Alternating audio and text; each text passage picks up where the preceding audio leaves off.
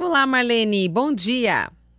Bom dia, Cláudia, e aos nossos ouvintes. Marlene, nós vamos falar hoje sobre o cuidar da saúde, do bem-estar dos funcionários, é, mais ligada, ligado aí ao, ao burnout, né? Mas assim, é, como que, que, que, a, que a comunicação tem a ver com esse assunto?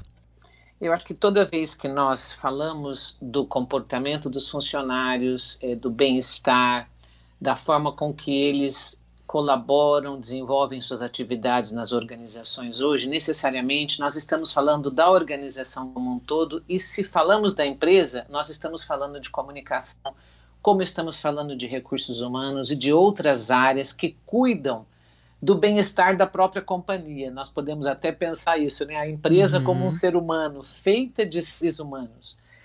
Quando a gente fala dos seres humanos, e o tema do burnout está eh, sendo muito trazido à tona agora nesse momento, principalmente pelos reflexos do que nós estamos vivendo nesse último aí, vamos dizer, quase dois anos, né? Porque o tempo está passando tão rápido, Cláudia, que às vezes a gente fala assim, nossa, né, já estamos em outubro. É Parece verdade. que agora há pouco a gente estava né, em agosto, em julho, vamos uhum. dizer assim. Né?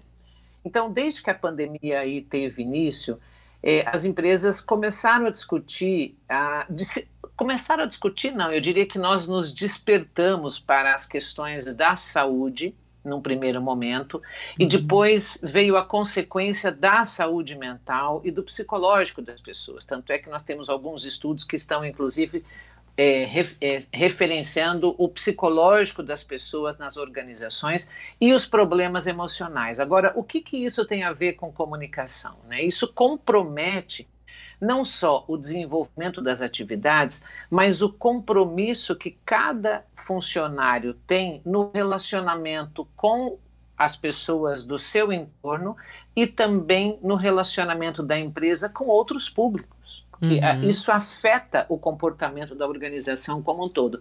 E se nós estamos falando de relacionamentos com stakeholders, com públicos prioritários, nós estamos falando de comunicação, né, de quem faz a gestão destes processos, por exemplo, nas empresas. Mas o assunto aqui hoje é burnout e como podemos cuidar aí da saúde dos funcionários. Uhum. E nós nos inspiramos muito para a programação de hoje de uma matéria desenvolvida aí pela revista é, Você RH, aonde uhum. a, a Elisa Tosi traz a preocupação de como que nós estamos a, assumindo, vamos dizer assim, né, é, o compromisso organizacional para que a gente possa ir além de projetos pontuais, desenvolvendo aí realmente uma mentalidade que transforme os cuidados com a saúde mental, mas que isso tenha indicadores do negócio. Então, conectado realmente com programas que possam ampliar né, o que é, ela chama de sustentabilidade emocional.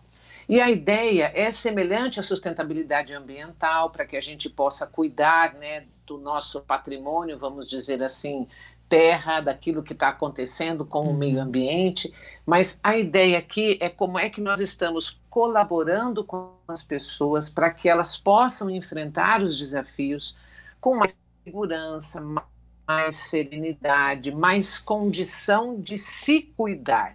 Eu acho que a grande questão aqui que entra para a gente é como que nós estamos cuidando dos nossos funcionários.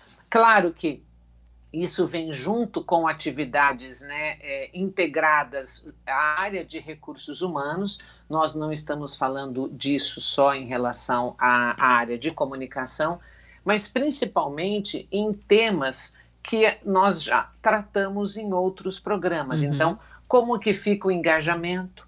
Como que uma pessoa, por exemplo, às vezes que está numa crise muito é, tensa, pode vir a inovar na organização, como que ela uhum. pode ter felicidade no trabalho, como que ela pode se sentir presente no desenvolvimento das atividades que ela faz. É, isso, na realidade, só acontece quando nós não temos pessoas adoecidas, pessoas que não encontram propósito, pessoas uhum. que não se conectam mais, inclusive, no ambiente aonde elas estão. E às vezes, o que, que acontece, né? Às vezes a gente, a, a gente percebe isso quando nós já estamos com síndrome de esgotamento profissional, que isso é exatamente o burnout, né? O que uhum. define o burnout, né? É, então, é, nós estamos vendo, inclusive, algumas empresas é, tratando especificamente, é, empreendendo nesses temas agora, a saúde emocional e como é que a gente pode trabalhar isso em termos de organização. Então, é, como é que a gente pode viver mais em harmonia, como é que nós podemos buscar recursos é, psíquicos, projetos né, e programas específicos na organização, aonde a gente enfrente ou faça programas de prevenção, evitando é, que as pessoas realmente tenham esgotamento profissional. E a gente vê, às vezes, muitos casos, Cláudia, de uhum. pessoas que deixam aquelas organizações porque elas realmente estão no buraco, elas não conseguem Adoeceram, mais, né? É, é, adoeceram. Então, eu acho que é assim: o nosso programa de hoje é um alerta para que a gente possa olhar para as nossas empresas e ver até que ponto, né, hoje nós temos aí é, o comprometimento, vamos dizer assim, né, é, em relação a, a, como é que nós podemos trabalhar especificamente isso e podemos até fazer um outro programa tratando de algumas sugestões e encaminhamentos é, dentro desta possibilidade, né, que já existem aí programas específicos para esse atendimento nas organizações. Então é como se fosse assim um sinal o que estamos fazendo na, nas nossas organizações para que a gente possa uhum. observar o quanto que os nossos funcionários já não estão correndo o risco de entrar numa crise pessoal e realmente perdermos esses talentos e esses valores e, e podendo até às vezes é, ter situações onde a gente não consiga mais recuperar esse talento. Eu acho que isso é um compromisso social das empresas hoje. Tá certo. Marlene, muito obrigada por compartilhar essas informações conosco e a gente se encontra na semana que vem. Até lá. Perfeito, até a próxima semana.